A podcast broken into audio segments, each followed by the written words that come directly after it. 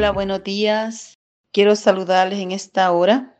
Mi nombre es Reina y le quiero dar gracias al Señor por esta mañana que nos ha permitido poder respirar, poder mirar, poder oír. Es un privilegio de parte del Señor poder saludarles a través de estos medios de comunicación, llegar hasta donde usted se encuentra. Y, en esta hora yo quiero compartir una porción de la palabra del Señor y se encuentra en el libro de Nehemías, capítulo 1, versículo 4, y dice la palabra del Señor, cuando oí, dice, estas palabras, me senté y oré e hice duelo por algunos días y ayuné y oré delante de Dios de los cielos. Amén. Delante del Dios de los cielos. Mire qué linda porción de la palabra del Señor. ¿Cómo podemos aprender aquí, hermanos, la importancia de poder orar y ayunar y orar delante del Señor? Cuando estamos pasando un problema, una situación difícil, sabemos que el único que nos puede ayudar es Dios. Nehemías aquí, él servía, dice la Biblia, en el palacio del rey. Él estaba ahí como copero. Él era una persona de alta importancia para el rey, de confianza. Pero él había sido cautivo y había sido traído a esta ciudad. Y había un remanente, un remanente que había quedado en Israel, que había quedado en Judá, en Jerusalén.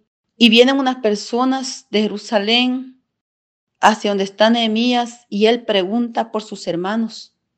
Y él les dice, y, ellos le dan la respuesta y le dice que, que los que han quedado en Jerusalén están en grave problema, porque los muros han sido derribados, porque las puertas de la ciudad han sido quemadas y el pueblo está desprotegido y no hay esa protección. Entonces, como no hay esa protección, los enemigos de ellos entran a la ciudad y salen porque no hay protección, porque los muros han sido derribados y las puertas de la ciudad han sido quemadas. Y cuando Nehemías escucha esta noticia, dice la Biblia que él lloró, su corazón se entristeció porque sus hermanos estaban desprotegidos, porque ellos necesitaban ayuda y solo Dios podía obrar a favor de ellos. Y él ora a Dios, él se postra delante de Dios, implorando su favor, su misericordia, pidiéndole perdón al Señor por lo que habían hecho, por la desobediencia, porque a causa de la desobediencia ellos habían sido llevados cautivos. A causa de la desobediencia, los enemigos habían llegado y habían destruido la ciudad. Y Nehemías le dice al Señor que perdone el pecado, que perdone la desobediencia y que obre a favor de ellos. Y Dios, hermanos, podemos aprender a través de la historia que Dios escucha el clamor y la oración de Nehemías. Porque la Biblia dice en Jeremías 33, 3, clama a mí y yo te responderé y te enseñaré cosas grandes y ocultas que tú no conoces. El Señor da esa promesa y esa promesa es para nosotros también. Esa promesa es para usted y es para mí. Si nosotros le clamamos al Señor, Él responde a nuestra oración. Como Nehemías clamó a Dios y Dios se glorificó, Dios puso gracia delante de, él hacia el rey. El rey le extendió cartas para que él pueda ir y ayudar a sus hermanos, los que habían quedado en la ciudad de Jerusalén, en la ciudad de Judá. Él va y, ayuda a este pueblo a, a edificar los muros, a edificar las puertas, para que hubiera esa protección, para que hubiera esa cobertura y el enemigo no pudiera entrar fácilmente y destruirlos para que el enemigo no pudiera entrar a la ciudad, a los hogares, a las casas. Y él, hermanos, va, trabaja con ellos. Ellos edifican los muros y las puertas que habían sido derribadas. Dice la Biblia que con una mano edificaban y con la otra tenían la espada, porque había un enemigo que, que se reía de ellos, se burlaba de ellos, les decía que no iban a poder edificar, que la obra no iba a prosperar. Nosotros sabemos, hermanos, que la obra no es del hombre, sino de Dios, y que Dios está con nosotros, y que todo lo que nosotros hagamos va a prosperar.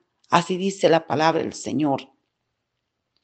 Yo quiero decirle en esta hora a usted la importancia, la importancia que hay cuando nosotros oramos, cuando nosotros clamamos al Señor.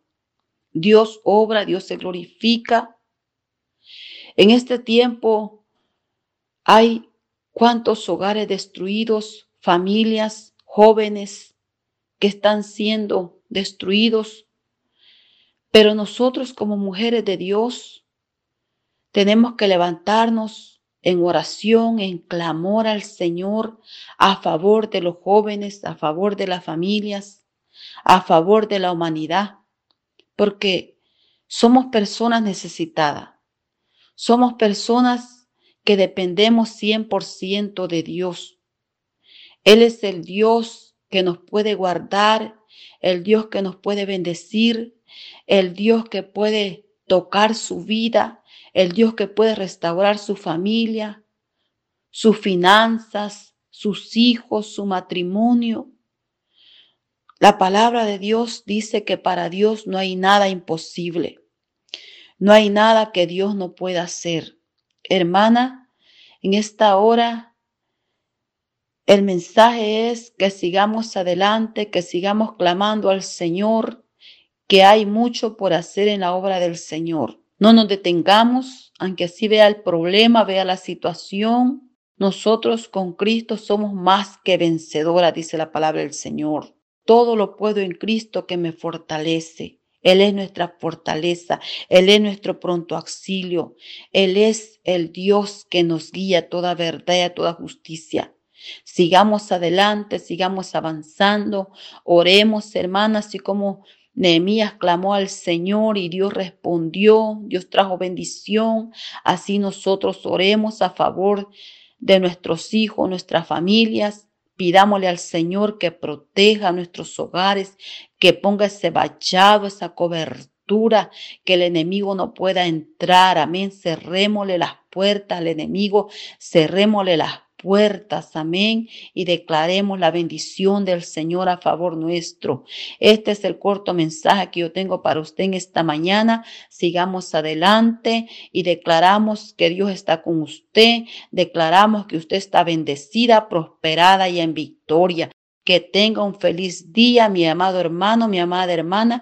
Es un gozo y un placer poder compartir esta palabra. Que Dios me lo bendiga grandemente. Muchas gracias por escucharnos en nuestro podcast Mujer Tenaz. Nuestra iglesia, Centro Cristiano Vida Abundante, está ubicada en Houston, Texas. Encuéntranos en Facebook y YouTube como Una Mujer Tenaz y también en Facebook como Vida Abundante Houston. Te deseamos un día lleno de bendición y paz.